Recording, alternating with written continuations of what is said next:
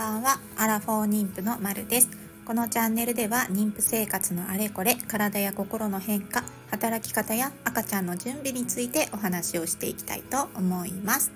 今日のテーマは性別について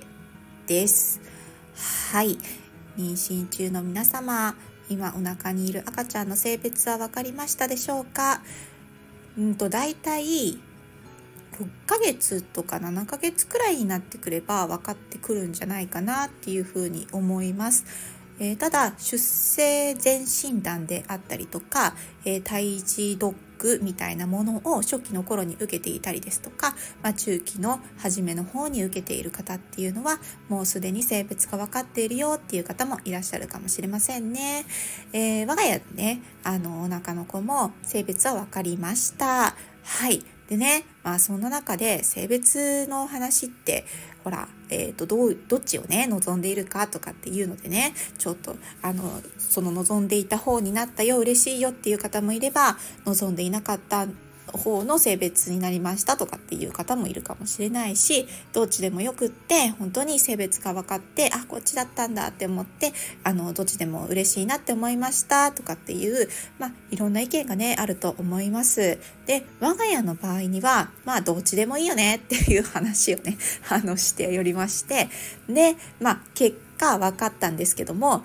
まあねあのどっちでもよかったんであそうだったんだってっていうくらいで今後のねあの買い物買い物というかねうんと揃えるものとかあのそういうものに関して少しちょっと考えるかなっていうくらいであの全然どっちでもよかったのであそうなんだって性別が分かった時にあの思ったっていうのが第一番の印象です。でね性別についてやっぱりねこういろいろね意見はあるとは思うんですよね。で中にはこう性別がちょっと違っちゃってね望む方とは違っちゃってちょっとがっかりなっていう方もいらっしゃると思うんですけどもきっとねあの性別って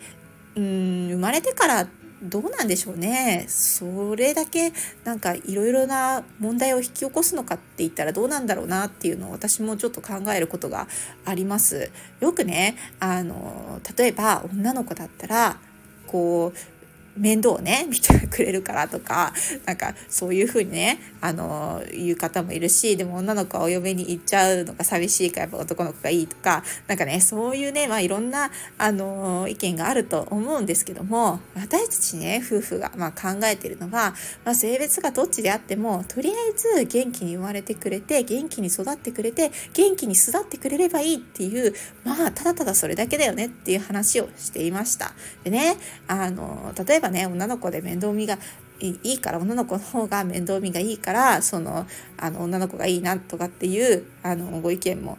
ある中で、まあ、あったんですよ。そう、私よりも上の年代でね、あの、子供が私くらいの年の方のお話だと、あの、もう、だから娘がいてくれてよかったみたいな話をされる方もいらっしゃるんですけどね。まあね、私ね、ちょっと思ったんですよね。それってなんか性格の問題なんじゃないかなみたいな、あの、男女っていう区分ではなく、まあ、ただただその性格だけの問題なんじゃなかろうかっていうふうに思うこともあったわけですよ。というのもね、あの、面倒見がいいとか、その面倒見が良くないとか、例えば親孝行するとかしないとかって、もう全部個人のその性格の問題っていうふうに思ってたりとかするのでなんかねそれがあの性別によって全員がそっちとか全員が親孝行するとか全員が親孝行しないとかそういうことはないんじゃないかなっていうのが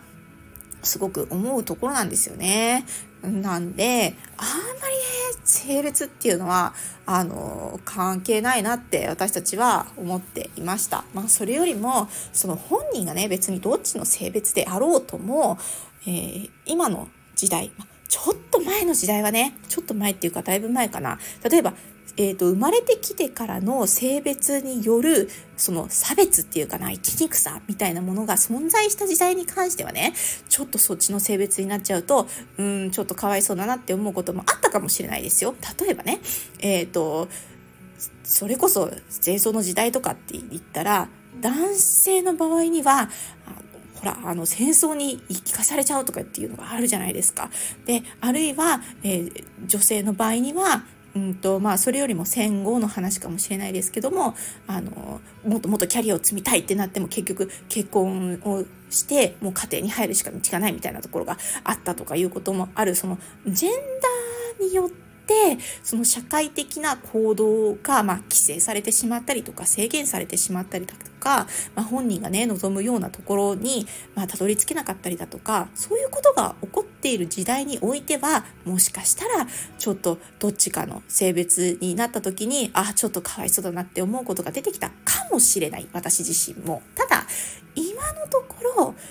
こう社会をね見渡してみて、えー、今後その今の生まれてくる子たちがこう成人に近くなってくる頃にはもうね今のその流れ時代の流れとしてはジェンダーギャップあの社会に出てからのその男性だから女性だからっていうところのえ何か制限をされるっていうところは取っ払っていこうっていうような流れがやっぱり世界的に出てきているわけだからきっとどちらの性別であったとしても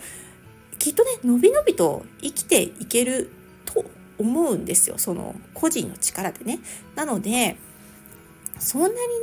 あのどちらの性別になったからっていうのであのうんぬんかんぬんみたいなのは私たちは持ってなかったっていうのはそういうようなあの社会の動きっていうものも考えると、まあ、どっちでもいいかなっていうふうに思ってたっていうのがありますよね。それよりも何て言うかな、まあ、性別だけじゃないですよね。きっとそのその子が育っていくその個性を発揮していく。で元気に育って元気に巣立っていく時の、えー、因子要要因ですかね。要因っていうのは結局性別だけでその区分されるものじゃなくてそれ以外にも様々な外的要因っていうのはあるじゃないですか。性別はまあ持って生まれたものだからまあその後ねあのそのまま自然にしていれば変えようがないんだけれどもでもその外的要因っていうものがやっぱりねこういろいろあるなって考えると どっちかっていうとそっちの作用の方がなんかいろいろ大きいんじゃないかなっていうふうに思ったりとかしますよね。えー、なので、まあ、例えばねそれは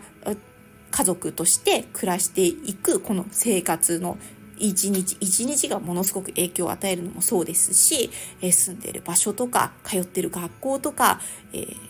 近くにいる友達とかねあとはそういういろんな活動とか学校以外の活動とか関わってくる人とかそういうものによってその個性っていうのは磨かれていくわけだから、まあ、しかもその方がジェンダーっていう、えー、一つの要因よりもいっぱいの要因があるわけだから、まあ、そっちの方をね整えていくっていうことによって、まあ、その子が元気に育って元気に巣立っていくっていうとこができるんじゃないかなっていうふうに私たちは考えています。はい、ということで、ね、私たちに関しては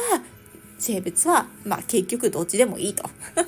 どっちでも構わなくって、あの、あ、こっちなんだなって分かった時にも、ああ、そうなんだっていうふうに思ったっていう感想なだけで、えー、もうそれよりも、この子がとにかく元気に生まれてくれて元気に育ってくれてそして元気に育っていくっていうところを応援できればいいよね。っていうところであの夫と話してあの話がね そこでまとまったんですよね。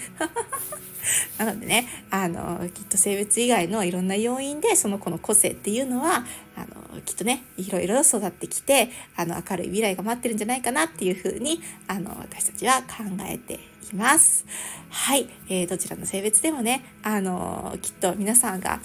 こうお子さんに対して思うね愛情とかは変わらないと思いますのであのなんかこの先のね生まれてきてからのちょっと楽しい生活を想像しながらまたまたニティライフをあの満喫していけたらいいかなっていうふうに思います。はい、えー、では今日はこの辺で。じゃあね